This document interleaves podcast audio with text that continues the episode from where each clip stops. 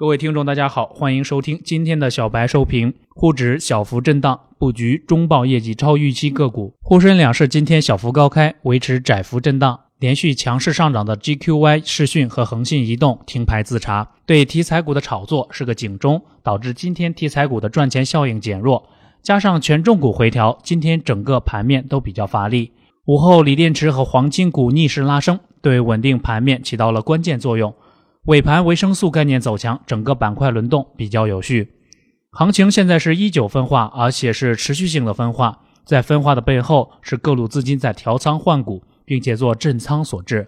在这样的行情下，首先是不要频繁的换股，避免换来换去两头受气。其次是手里的股票最好是有业绩支撑的，毕竟中报行情是每年都要炒作的题材，也是机构和私募小考的时候。上市公司也以交出一份满意的答卷为自豪。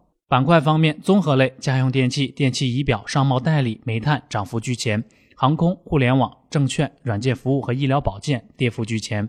涨幅达到百分之二的仅有二百四十家个股，继续依九分化。沪指成交继续萎缩至两千零二十八亿，上涨零点二八点，报收于三千零五十四点三零点。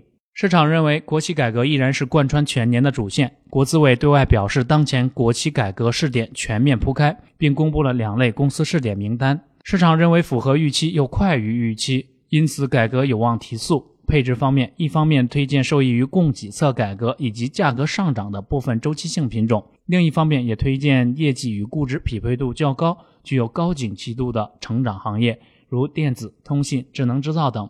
此外，进入中报业绩披露期，建议布局中报业绩可能超预期的个股。股市有风险，投资需谨慎。以上信息仅供参考，盈亏自负。本节目由北京公牛财富科技有限公司制作出品。最及时的 A 股信息速递，最独到的股市新鲜评论，小白快评，您每日的免费资讯快餐。